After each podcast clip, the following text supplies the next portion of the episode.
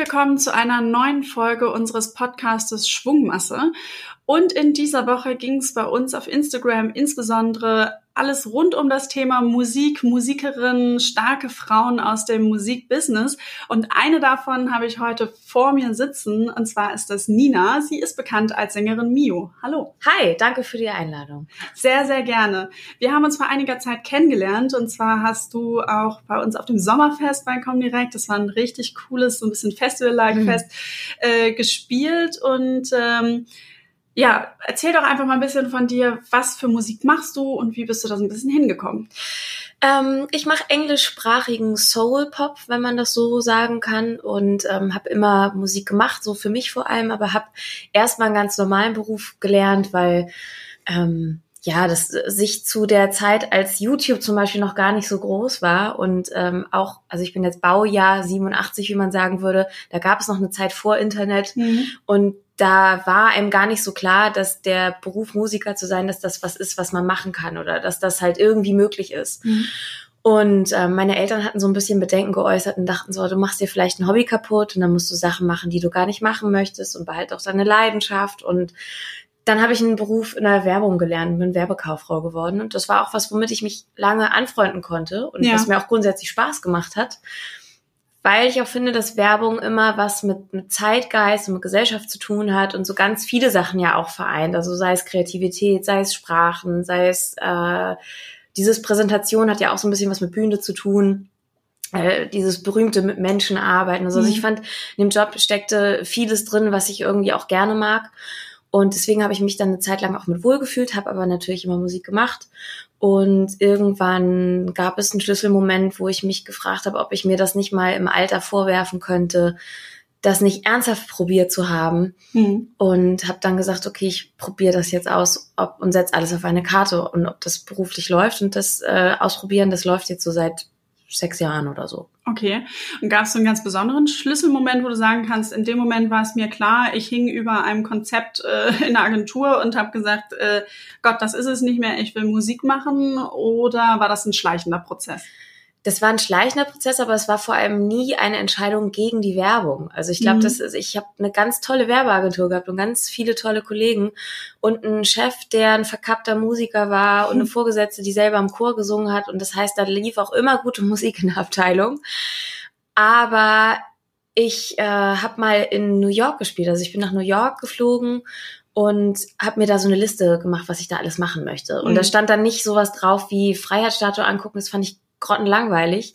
Aber ich bin halt zum Beispiel jeden Abend auf den Times Square gefahren und habe mir ein Eis geholt und habe mir bunte Lichter angeguckt, bevor ich wieder zu meinem Hostel nach Brooklyn gefahren bin. Ja.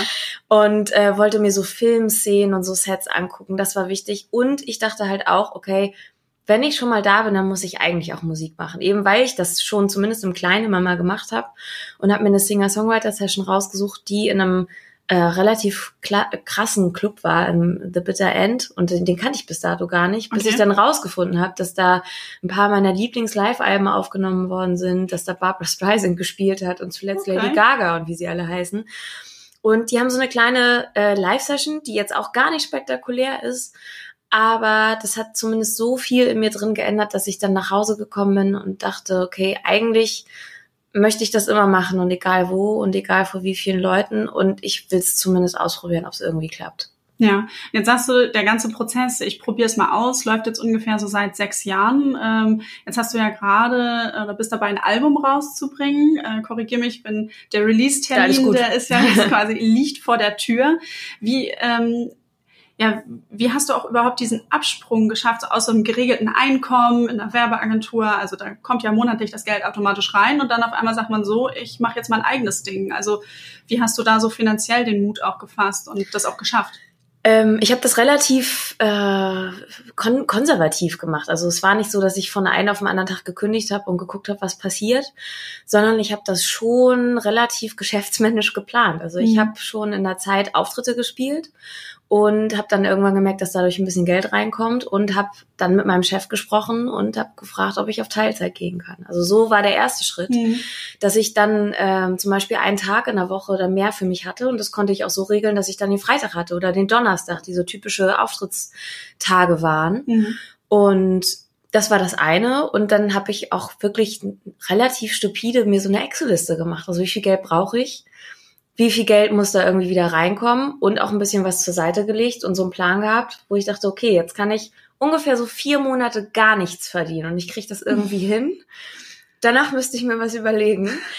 Aber die Wahrheit ist ja dann auch, dass natürlich immer irgendwas passiert und dass man ja mhm. auch irgendwie schon ein Einkommen durch irgendwelche Sachen hat und dass man vielleicht maximal so ein bisschen aufstocken muss. Mhm. Und es ist ja dann auch so, wenn man sich selbstständig macht, dann sitzt man ja nicht zu Hause und wartet, dass irgendwas passiert, sondern man kümmert sich ja. Also zumindest sollte das die Denkweise sein, wenn man sagt, man macht sich selbstständig. Denn ich glaube, das ist äh, also ein gesunder Geschäftssinn, den muss man halt schon haben und überlegen, okay, wo kann ich spielen, was kann ich machen, in welchen äh, verschiedenen Businessbereichen in der Musik kann ich meine Dienste in welcher Form auch immer anbieten. Und da gibt's ja auch irre viele Sachen. Mhm. Und ich schreibe zum Beispiel für einige Bands auch Pressetexte oder für okay. eine ähm, Musiker-Website schreibe ich ab und zu Artikel. So, das heißt, du nutzt deine Skills, die du äh, genau. aus deinem vorigen Job irgendwie auch mitgebracht hast, jetzt auch noch weiterhin. Genau. Das hilft dir ja sicherlich auch bei deiner eigenen Karriere jetzt oder beim Aufbauen äh, überhaupt von Bekanntheit zu erreichen. Man hat einen anderen Blick auf die Sachen. Mhm. Ne? Also wenn man in der Werbung war, dann kann man das nicht so richtig abschalten. Und das glaube ich auch ganz gut, weil man das für die Musik halt sehr, sehr viel braucht. Und ich war für meine ersten beiden Alben bei einer kleinen Plattenfirma unter Vertrag. Mhm. Das war für das erste Album super, weil das so eine Art, ja, wie soll man sagen, es ist so eine Art kleiner Achtungserfolg, wenn du irgendwo in einem Business unterkommst, dann bist du halt nicht mehr diese Band, die halt ewig nie gesigned wurde. Aber ich habe dann halt schnell gemerkt, dass so eine kleine Plattenfirma auch mit sinkenden Plattenverkäufen und äh, schwindenden Möglichkeiten, was die vielleicht auch machen können und wenn sie vielleicht ein ja eher konservativeres Bild davon haben, wie Medien funktionieren, ähm, dass das zumindest nicht zu dem passte, was ich wollte. So und dann mhm. konnte ich halt auch sagen, okay, die Sachen möchte ich oder das und das müsste doch passieren oder warum finden wir da und da nicht statt? Das heißt, in dem Fall war ich ein nerviger Marketingkunde. Aber das hat zumindest auch geholfen, dass man einen Plan hatte und weiß, was, wo man hin möchte und auch ein bisschen verstanden hat, wie man da hinkommt. Und ähm, das hilft auf jeden Fall ungemein, dass man, dass man da einen Blick hat, weil am Ende ist es wirklich einfach auch Marketing. Und bei den ganz großen Plattenfirmen, die sogenannten Produktmanager, die mhm. da sitzen, die behandeln äh, einen Künstler im Marketing also genauso wie ein Klostein, ne? Also das ist halt, ob du einen Klostein bewirbst oder ob du einen Künstler bewirbst, das ist halt eigentlich. Und ist eine Sache und die wollen damit Geld verdienen. Genau, und das ist halt ein Markt. Ja. Also du siehst, das ist ein Markt und die sehen das auch ganz nüchtern. Das ist für einen Künstler immer doof, weil du dich als Künstler mit etwas, wo du dich so sehr mit identifizierst, mhm. würdest du dich ja nie in so eine Hundefutterecke stellen und sagen, das ist das gleiche, als ob du irgendwie dafür Werbung machen würdest. Ja.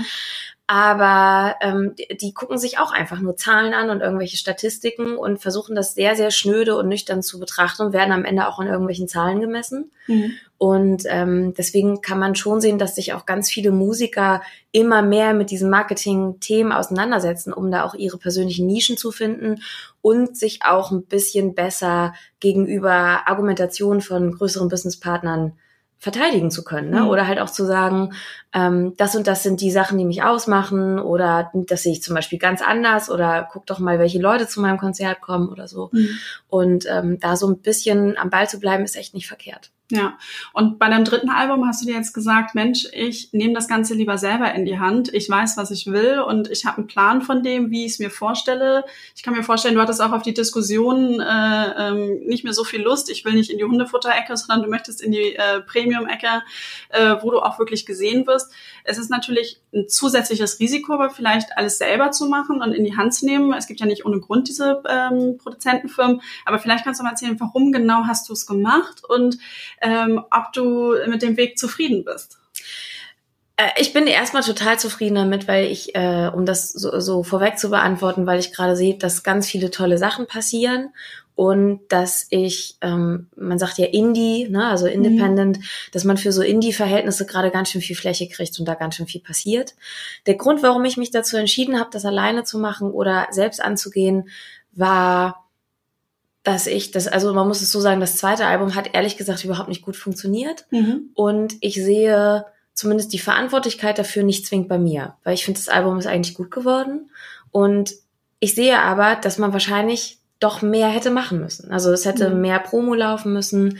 Ähm, ich weiß, dass bei dem Vertrieb damals ein paar Sachen überhaupt nicht funktioniert haben, dass die Songs bei Spotify nicht gepitcht worden sind und dass ähm, zumindest einige Leute bei der Plattenfirma auch nicht auf dem Zettel haben, hatten, wie die Sachen angegangen werden. Einfach, weil das auch ein ähm, ja ein kleineres Label ist, das zumindest mit diesen Spotify-Sachen gar nicht so richtig viel zu tun hatte und ähm, dem auch sehr kritisch gegenübersteht, was ich natürlich auch verstehen kann, weil du damit kein, keine Kohle verdienst. Mhm.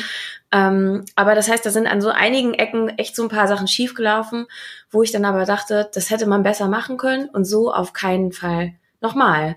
Und ich habe dann eigentlich eine Rechnung aufgemacht und habe mir überlegt, okay, das Album, was ich machen möchte, das kostet wahrscheinlich irgendwas in dem und dem Dreh. Also allein die Produktion und dann wollte ich, dass eine vernünftige Radiopromo gemacht wird äh, mit einem Single-Plugging, sagt man das. Also dass man okay. halt wirklich auch eine Single irgendwie versucht, so ein bisschen in die Rotation zu bringen. Ah, okay. Kannst beim Radio halt auch unterscheiden, ob jemand nur die Albumpromo macht, mhm. damit halt so ein bisschen dein Album besprochen wird, oder ob du wirklich auch Leute drauf ansetzt, dass die in die Abhörsitzungen von den Redaktionen gehen und gucken, dass irgendwie eine Single auch ein bisschen vielleicht irgendwie mal so mitlaufen könnte.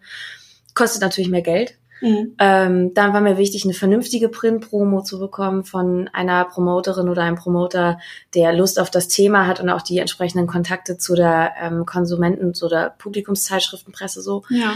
Ähm, und das gleiche für online. Und ich wollte Videos drehen. So, weil das ist klar, dass, also Videos sind halt die Zukunft im Moment, so die Leute gucken sich alle Videos mhm. an und wenn ich nur ein Video mache, dann ist das wie eine Eintagsfliege. Das bringt nichts. Mhm. Und das Geld brauchte ich so. Und dann habe ich diese Rechnung aufgemacht und habe das auch ganz seriös und ehrlich meiner alten Plattenfirma gezeigt. So und die sagen, die können sich das nicht leisten. Fair enough. So und mhm. für mir war aber klar, es nützt keinem was von uns. Entweder wenn ich mich zurückstecke und äh, im schlechtesten Falle so auf ewig auf irgendeinem so Niveau so rumkrebse, was ich gar nicht ja. haben will, wenn ich den Beruf auch noch ein bisschen länger machen möchte oder mich zu verbiegen oder einen Deal einzugehen, mit dem keiner glücklich ist. Mhm. Und dann habe ich mir gesagt, ich möchte das so machen, wie ich das machen will. Und entweder finde ich einen Businesspartner oder ich finde keinen.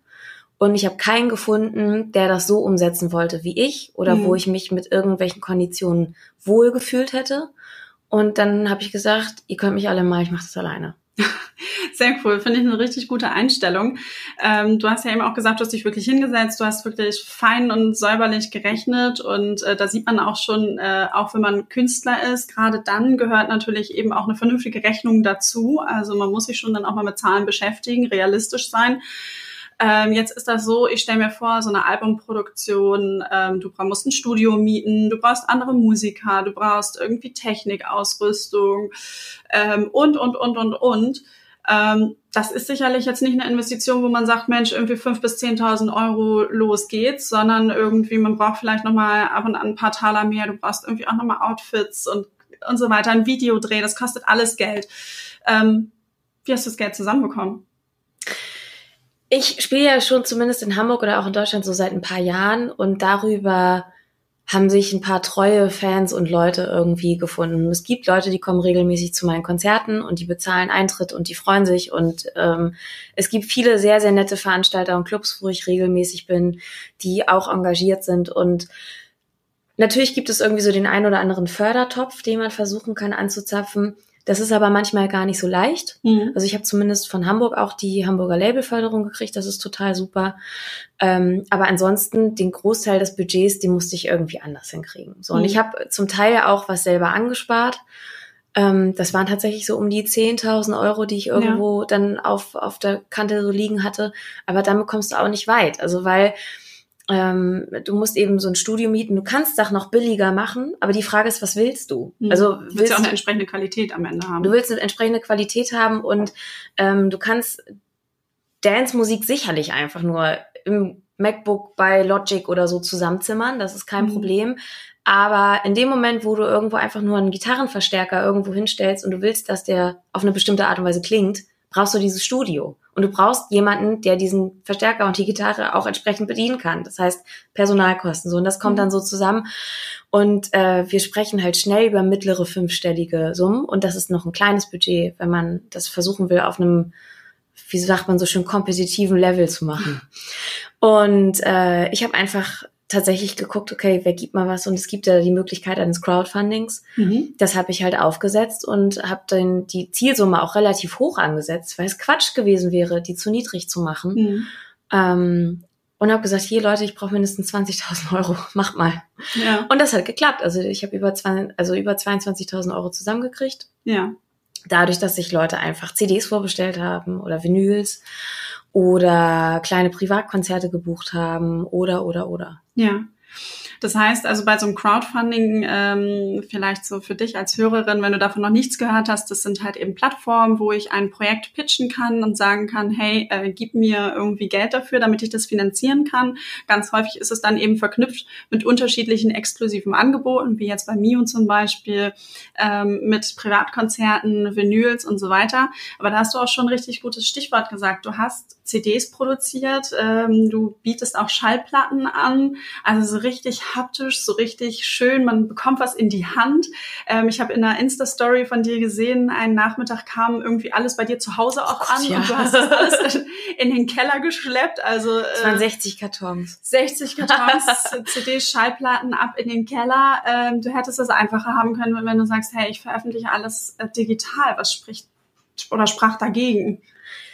Eine persönliche Überzeugung. Also ich bin selber Musikliebhaber und ich mache Musik, weil ich Fan bin. Mhm. Und ich finde nichts toller, als eine Vinyl in der Hand zu haben, weil man auch, also du packst es aus und spürst instant die Liebe, die da drin steckt. Mhm. Und alles, was man vielleicht irgendwie nur streamt, das ist einfach vergänglich. Also ja. es kann halt morgen weg sein. Wenn Spotify pleite geht, da denkt sich ja gar keiner, macht da sich Gedanken drüber. Dann ist das alles weg. Also alle Safe-Lists, die ich mir vielleicht gemacht habe, die sind weg. Und man hat ja auch noch mehr Platz, eine Geschichte zu erzählen. Also man kommt natürlich dazu im Moment in der aktuellen Entwicklung, dass alle sagen, ja, es geht nur um Singles und äh, man haut halt so einen Song raus.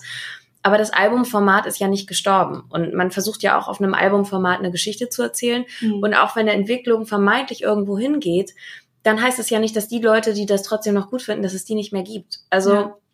ich glaube, das ist auch so ein Marketing- Ding, oder das kenne ich auch noch aus meiner alten Zeit, dass man, äh, man hat immer so gern gesagt, da wird wieder eine neue Sau, durchs Dorf gejagt. Mhm. So, und das, da rennen dann alle hinterher. Aber das heißt ja nicht, dass ein anderer Markt nicht noch da ist oder dass es eine vermeintliche Nische gibt. Und Vinyls steigen seit einigen Jahren wieder in den Verkäufen, weil eben der Gegentrend auch ist, dass es Leute gibt, die als Musikliebhaber noch gern was in der Hand haben oder total entdecken, dass sie jetzt einen Plattenspieler haben ja, und, oder den von den Eltern noch zu Hause so. ausgraben. Das genau. äh, kenne ich nämlich auch. Und dann sagen sie, hey, äh, Papa, du hattest doch noch was. Ja. Äh, gib mal her. Äh. Genau, und es hat was mit Wertigkeit zu ja. tun. Ne? Also ich möchte meinen Leuten auch vermitteln, dass das, was ich mache, dass das eine Qualität hat. Und das kannst du am besten, wenn du ein tolles Artwork hast, wenn du den Leuten was in die Hand gibst, wenn die eine Vinyl bekommen. Und ich sag halt allen meinen, meinen Kunden, also meinen, meinen Fans, dass äh, wenn die sich eine CD kaufen oder so, dann sollen die mir eine Mail schreiben, dann kriegen die die MP3s dazu. Also ja. es soll ja auch überhaupt nicht daran scheitern, dass die Leute das nicht auf ihrem Smartphone hören können oder so. Ja. Das, das ist dann auch egal, das kriegen die dann halt einfach mit. Aber natürlich verdienst du als Musiker auch mehr damit, wenn du sowas verkaufst. Und wenn du deine Leute so erzogen hast, dass die dich unterstützen möchten und das geschnallt haben, dann ist das Gold wert. Hm. Ja, es ist ja schon, also zumindest das ist das, was ich mal aus der ähm, auch so aus der Berichterstattung so wahrgenommen habe, dass halt eben, wenn du nur auf Spotify veröffentlichst, dass halt einfach nur noch ein Bruchteil von dem verdienst, was du verdienst, wenn du halt eben entsprechend äh, Vinyl oder CD dann halt eben verkaufst.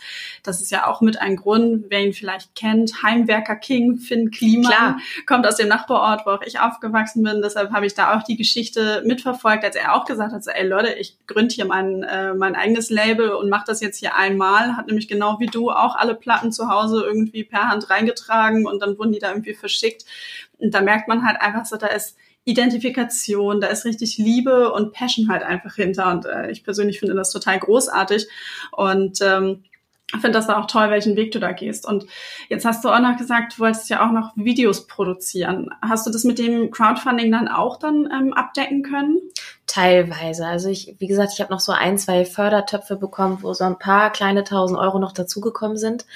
Ähm, aber das so allem in allem, alles in allem ähm, klappt das eigentlich schon soweit ganz gut. Mhm. Und man muss natürlich auch gucken, nicht jedes Video äh, kann dann High Quality super krass sein manchmal braucht man auch einfach kreative Ideen. So, also das ist ein Video relativ simpel. Also wir haben ein Video zu einer Ballade gemacht, da haben wir, keine Ahnung, zwei Stunden gedreht, eine Kamera und ich stehe an der U-Bahn-Station und wir machen Zeitraffer an und ich stehe da halt mit einem Herzluftballon und einer Flasche Sekt und keiner kommt und holt mich ab. Mhm. Und das ist halt ein Video, das kostet im Prinzip kein Geld, aber die Idee ist halt klar und die Message so und ähm, Deswegen nicht jedes Video muss sehr, sehr viel Geld kosten.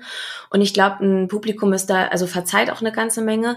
Aber natürlich sind da schon einige Videos bei, die auch richtig funktionieren müssen. Und wir haben jetzt eins im Mojo in Hamburg gedreht, was jetzt auch mit dem Album zusammen rauskommt und sehr hochwertig und schön und so High-Class-mäßig aussieht. Und ich war jetzt neulich auch in Spanien und habe da so eine Art Road-Movie-Geschichte gedreht, die auch im Oktober, November rauskommt. Und ähm, das ist dann natürlich schon teurer, wenn du mit mhm. vier, fünf Leuten da rüberfliegst und anzottelst und irgendwie noch Autos mietest und Unterkünfte und Essen und so weiter. Das ist richtig. Ähm, jetzt hast du eben schon so ein bisschen die Geschichte anklingen lassen. Äh, du stehst mit deinem Ballon und der Flasche mhm. Sekt und wirst nicht abgeholt. Jetzt hast du nicht nur ein Album produziert, sondern ja auch ein Doppelalbum. Das mhm. heißt also ganz viel Geschichte. Magst du vielleicht da einfach mal ein paar Worte zu erzählen? Worum, worum geht so ein bisschen auch in den Songs in deinem Album? Ich glaube, die Texte sind relativ zeitgeistig. Ich habe mich, als ich das Album anfangen wollte zu schreiben, hatte ich eine doofe Phase und habe mich schrecklich alleine gefühlt, weil das Musikbusiness dann doch auch ein kleines Haifischbecken ist, wo jeder ein bisschen gucken muss, wo er bleibt. So. Mhm. Und das heißt, du willst dann auf Leute zugreifen und die sind auf einmal alle nicht da. Mhm.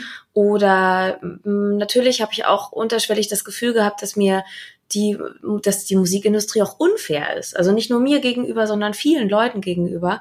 Aber ich habe oft das Gefühl gehabt, wo ich denke so, Mensch, ihr seid doch, ihr seid doch doof. Also ich fahre nach Münster und der Laden ist voll, da stehen 300 Leute. Das habe ich aus eigener Kraft geschafft. Wenn einer von euch Gatekeeper nur mal das eine Tür, Türchen aufmachen würde, dann wird's super laufen. Nicht nur für mich, sondern vielleicht auch eigentlich für euch. Warum seht ihr das nicht? Mhm.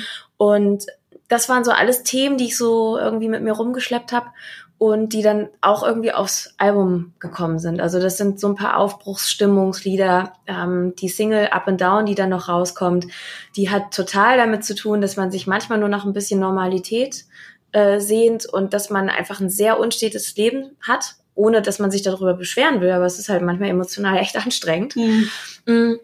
Und ähm, bei Be the Bigger Person, diese angesprochene Ballade, geht es halt zum Beispiel total darum, dass man als Kind oft eingetrichtert bekommt, dass man der Größere ist und dass man als Klügerer nachgibt und dass man manchmal aber den Punkt verpasst, wo die Grenze war, zu sagen, bis hierhin und nicht weiter. Mhm. Und ich glaube, das sind aber nicht nur Themen, die mich so als Musikerin oder ganz individuell betreffen, sondern das sind, glaube ich, auch also gesellschaftliche Phänomene, die man so anspricht oder die man, die man auch hat wie jeder andere. Ja, total spannend.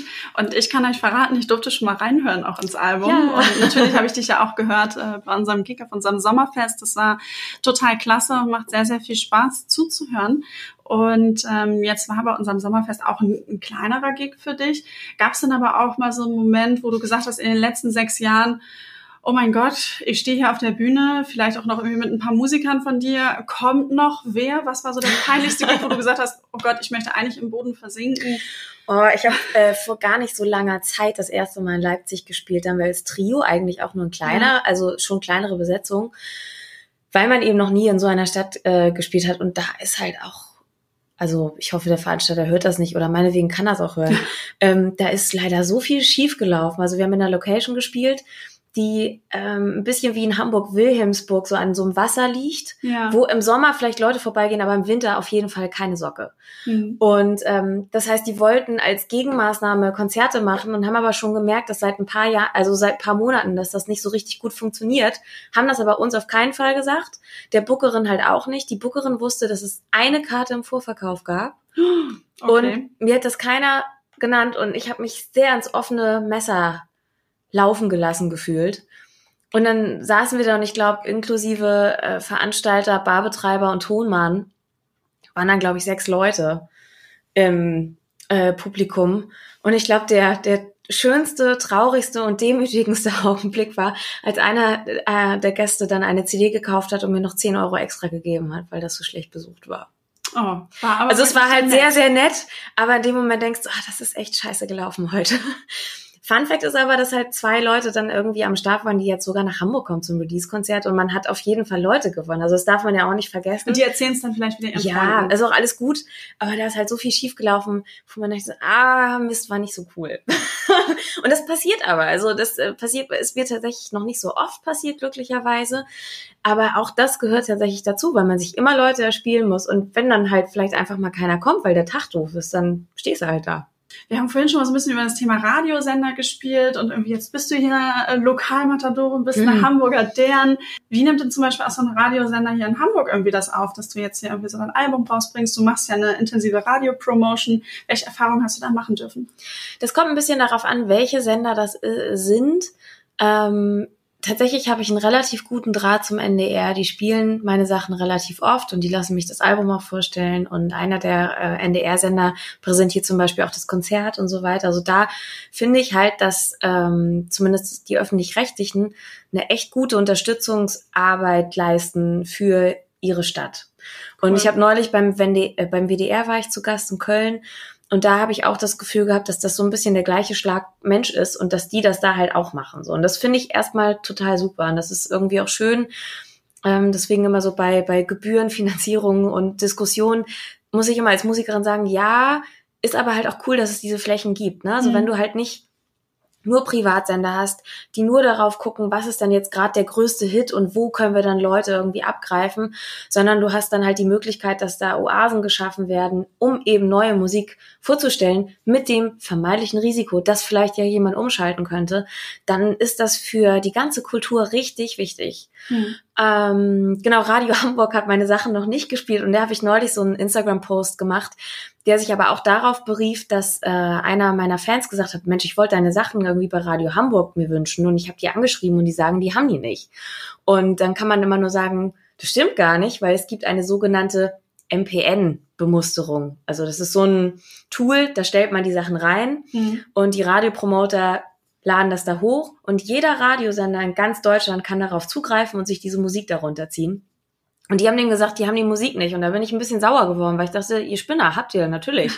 so, die haben sich aber nie wieder gemeldet oder haben sich überhaupt gar nicht darauf auf irgendwas gemeldet. Aber ich finde, das muss dann auch irgendwie ein Radiosender mal kurz abkühlen. Ja, also falls jemand zuhört, der bei Radio arbeitet, dann nochmal die Trommel rühren. Vielleicht, vielleicht äh, machen sie es dann ja. Aber die Frage ist ja auch so ein bisschen, also ähm, äh, wir haben eben über den Auftritt ja auch nochmal gesprochen oder dann halt eben die, den Radiosender, der es dann vielleicht nicht spielt. Wie, wie helfen dir solche kleinen ja, Rückschläge oder halt eben auch Momente, wo man sagt, ah, das hätte ich mir jetzt vielleicht doch nochmal ein bisschen anders gewünscht. Wie hilft dir das so im Allgemeinen weiter und wie gehst du damit um?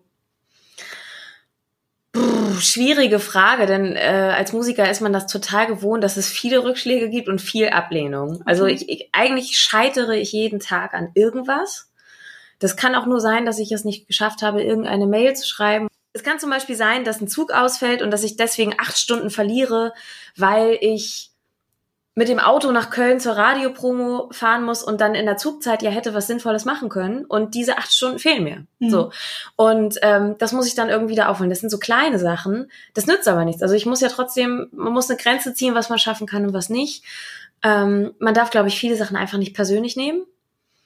Man muss Sachen mit Humor nehmen. Also genauso so Mhm. eine Radio Hamburg Sache, das darf ich nicht persönlich nehmen, dass da irgendjemand sitzt und sich nicht für meine Musik interessiert oder sich nicht angehört hat oder Mhm. die andere Themen so auf dem Tisch haben. Ähm, und man kann ja aber auch mit den Leuten immer in Kontakt treten und sagen, seid doch mal cool. So, also das, das finde ich halt alles nicht, nicht so schlimm. Ich glaube, man muss halt vieles mit Humor nehmen und irgendwo auch ein bisschen locker bleiben. Und ich sehe zum Beispiel bei mir ja gerade, dass auch ganz viele Sachen richtig toll laufen. Ich glaube, den Mhm. Blick darf man dafür nicht verlieren.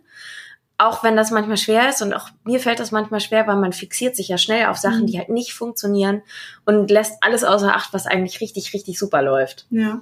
Wie schaffst du das, den Blick auf die positiven Sachen zu fokussieren? Ich glaube, so Familie, Freunde, die irgendwie dann, äh, gerade du bist in der Öffentlichkeit, vielleicht mal irgendwo was aus der Zeitung ausschneiden oder irgendwas aufnehmen und für einen Klar. sammeln, das kann dann mal helfen und führt einmal vor Augen so, oh krass, äh, das habe ich ja gemacht.